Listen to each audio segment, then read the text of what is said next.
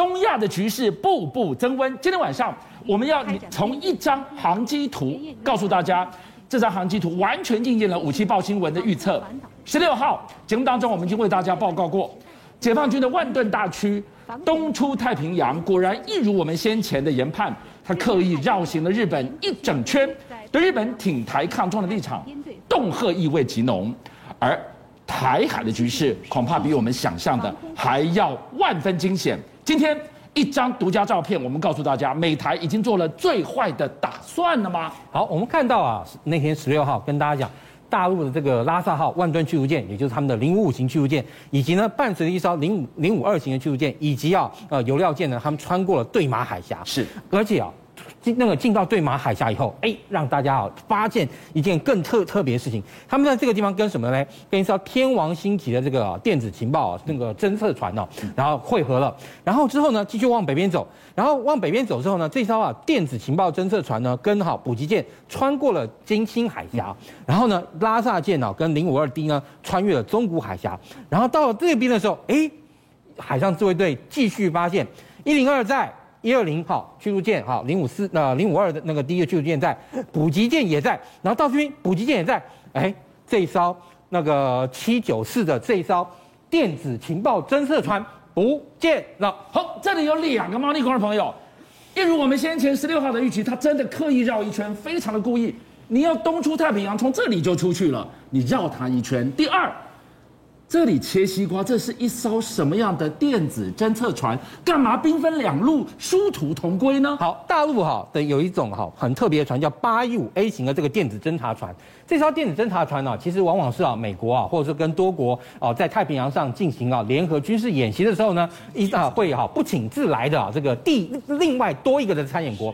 例如像二零一八年，我们讲环太有二十二个参演国吗？没有没有没有没有。虽然说二零一八年邀了大陆，后来但是美国突然又收回了啊对大陆的这个邀警函嘛。但是呢，大陆其实也还还是可以说它是第二三个参演国。为什么呢？因为呢，他当时就派出天王星号哈这个参演船，而且我们那时候在卡尔文森号的飞那个舰岛上，我们就看到它就。在我们的右舷外两千码的位置啊，跟着航空母舰啊，那个怎么转？航空母舰在电方变换位置的时候怎么转，它就跟着怎么走。除了环太演习之外，二零一八年那时候，美国、日本、那个印度举行马拉巴演习的时候，那时候在关岛，哎，它也跟着去，你知道吗？当八一五啊出现的时候，那当时参演国这些的舰艇都把一些要重要的电磁讯号就通通关掉。哇！被迫关掉讯号，免得参数被你偷了。哎，对，的确是。当然了，但是我们也看到这段时间啊，美国其实，在太平洋地区啊，它有一个那个议案，议有一个提案呢，其实啊，让美国的国会啊感到非常的不解，而且呢，决定不让你这么做，因为美国要应对我们刚刚讲到，像这种是属于这种电子作战，也就是说，中国大陆的电子作战能力很强，那自然而然，美国也要强化自己的电子作战能力啊，才不会那个屈居人之下嘛。当然，其实美国啊，在这个太平洋地区，它每一个航空母舰都配一个 EA 十八 G 啊，我们讲。讲到就是这个呃咆哮者这个电战机，EA 十八 G 其实是美国最重的一款电那个战术电战机，也就是它伴随式的，也就是呢它其实跟可以跟着你空军的机队或海军的机队一起进到敌方的这个境内去抓电波，不管是对好敌方的这种各种的这个那个辐射源，对不对？进行我们刚刚讲到，不管是啊那个自卫。或者是压制，也就是主被动，它都能够做。然后呢，而且它有是啊全频谱的这个电站能力哦。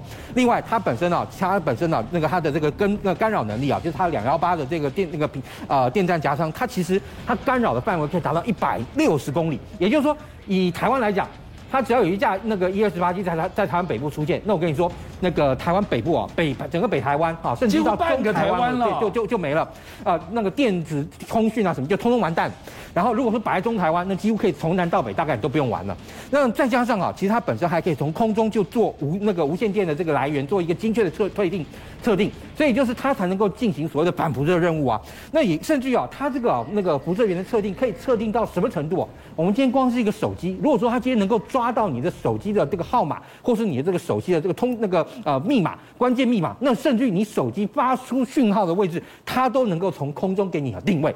所以现在美国国会啊说，哎。这样不行，这样不行。你看啊，你在太平洋地区，中国大陆的电站能力这么强，你美军还要自废武功、自断手脚，把五个哈 EA 十八 G 的中队把它解编了，这样不行，这样不行。所以呢，现在啊，国会啊是要说要不好把这些 EA 十八 G 跟美国空军啊合建好什么嘞？叫做多军种联合作战部队。为什么？因为现在空军几乎等于没有，所以在这个情况下，这个 EA 十八 G 其实如果在跟驻那个伴随电战的时候，还可以为空军的战机啊提供非常好的一个电战掩护。所以这是美国海军认为说，哎，不行不行不行，不这个时候不能让 EA 十八 G 队要跟空中一起弄，很大的一个原因在这里。接下来我们要从一张独家照片来告诉大家台海局势。我们当然知道越来越升温，但是凶险的情况已经走到这一步了吗？台美联手，两岸。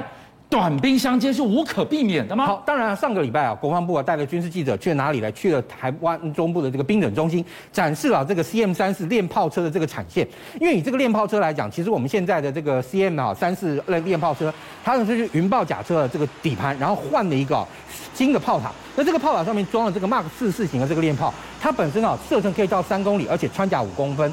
最重要、最重要的是它这个练炮具有什么呢？它可以啊可变编程，它这个炮口啊非常特别，它可以在那个炮弹发射出去的时候，帮你这个炮弹啊编定啊这个爆炸的这个空间跟距离。也就是说，你看现在以这种，如果你对人员攻击啊，像这种练炮打人的话，它其实最难防的是啊是空中爆炸。但是这个空中爆炸，你就必须要把这个啊涉及的这个爆炸时间算得非常精准。你这个炮弹飞出去要能够非常精准。你看在敌人阵地上面上空爆炸，我跟你讲，在这个情况下。战壕里面躲住敌军啊，根本无处可躲，然后无处可藏，因为已经天女散花了。对，没错。而且今天我们讲到，不仅仅是这种啊，这个三四那个就是三十公里电炮 Mark 四四之外，其实现在军备局啊还非常积极的，希望能够为我们的云豹甲车引进一零五公里的这个低膛压火炮。而且呢，这个生产机具啊，现在已经呃快要进来了。为什么呢？因为哈，以这个云豹甲车来讲，云豹甲车跟这种我们讲的 M 六零号，或者说未来的 M one。它最大的差异在哪里？你知道吗？它的速度快，它可以跑得非常快，在高路上移动，甚至于每小时八十公里。因为而且台湾啊，那个乡野间啊，这个那个道路啊构构建非常完整，所以你其实哈，这种轮型车不见得会输这个战甲车。是，但是呢，我们现在的云豹车的问题就是啊，火力不够强。所以呢，这时候你看，希望就能够哦引进类似像美国的哈那 E M 幺幺两八型的，具有哈一零五低膛压的这种火炮这样一个炮车。而且这种炮车啊，你看啊，它希望能够把这个后坐力降到二十吨的这个。呃，车辆哦，但那个呃轮车都能够装载，而且透过这样一个新型弹药，让它这个这个作战啊，你你比如说你装这个穿甲弹来说，还可以在五百公尺外左右攻那个打破敌人的战车。为什么要这样？其实并不是说我们要让这些啊那个猎豹车呢去专门做这个战车猎杀者的角度，而是呢在进行好作战的时候呢，如果万一遭遇到对方的战车，我们不至于那个完全哈处于挨打的这个状态，你还可以且战且走，或者且撤且战。那这样的话就可以提高我们的那个云豹哈。以及它延伸的这个猎豹战车，它在战场上生存性，而且无独有偶，你看哦，最近不只是我们展示这样的战战甲车，中国大陆哎，居然看看跟我们很有默契的，也展示了他们新型的这样的猎豹车哦。他是说什么嘞？你看第七十二集团的某合成旅啊，然后围绕这个协同攻击啊、扫残破障，然后呢纵深那个夺控啊等科目啊进行啊战斗教练。哎，这个对台海的针对性也很敏感呢，七二七三都是对台第一线。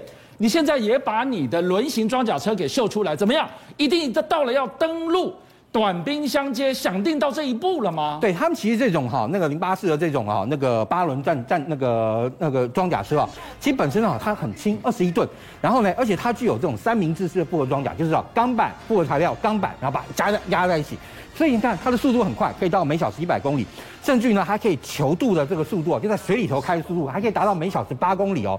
那现在其实大陆的这种哈，那个八轮甲车，它其实也有相当多的改款，比如说它有 ZPT 哈九九式的三零公里机炮装到车上。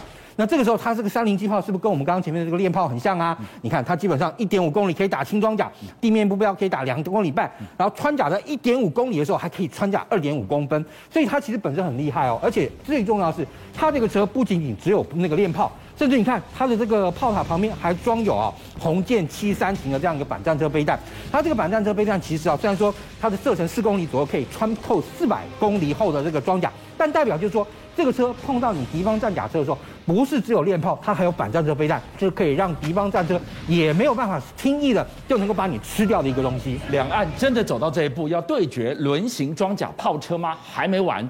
今天晚上我们一个独家照片给你看到，美国居然在佛州的公路上被拍到了这张照片，哇，里面讯息量太大了。对，当然了，这部车哈，我们看到它本身并不是一台真车，你从它的外观，它拍到什么了？你看它这边啊有一个呃八轮假车的这样一个算是 mark up 一个那个那个模型。那这个模型呢，你看它上面又装了这个哦那个泛水的这样一个推进器，又有八个轮子，而且呢又有一个炮塔，炮塔外面还挂了一个反战车背带。这个在哪里拍到？你知道，在佛罗里达州 I 七十五号公路上拍到的。然后呢，由拖板车运了。逆向看哦，I 七十五号公路在那个佛州那个地方，其实离什么地方很近，你知道吗？离那个本宁堡或者说班宁堡，也就是美国陆军那个非常重要的训练基地很近。但这个车子啊，大家会觉得啊，四个小时很远嘛。其实我跟你讲，你在国外你就知道，开四五个小时其实很正常的一件事。那当然，你看外观上它其实做的还蛮惟妙惟肖。例如说，你看八轮这边有四个轮子，当然另外一边有八个轮子。当然我们一看就知道，这本身是一个 markup。它这个 markup 本身呢、它这个并不是真的要让你在野外哈那个奔驰，然后做这个应对哈，或者说对应训练的车。但是最重要就是要让好那个受训的美军啊，能够熟悉。未来如果说哈，在这个太平洋战区碰到这种车的时候，那这个车它会产生啊，或者说有一些什么样特别的这样一个效应，让那个那个等于说啊，美军的这些射手或者说啊这些作战人员呢，能够先期一步的了解到这样车的一些特性啊，或者说外观特性。为什么？你可以看到，以美国来讲，美国经常有这种假想敌中队啊，在空中啊模拟对抗演练啊，但是哎，地面部队有些什么样的这样的模拟对抗演练，大家相对来说比较陌生。是，结果。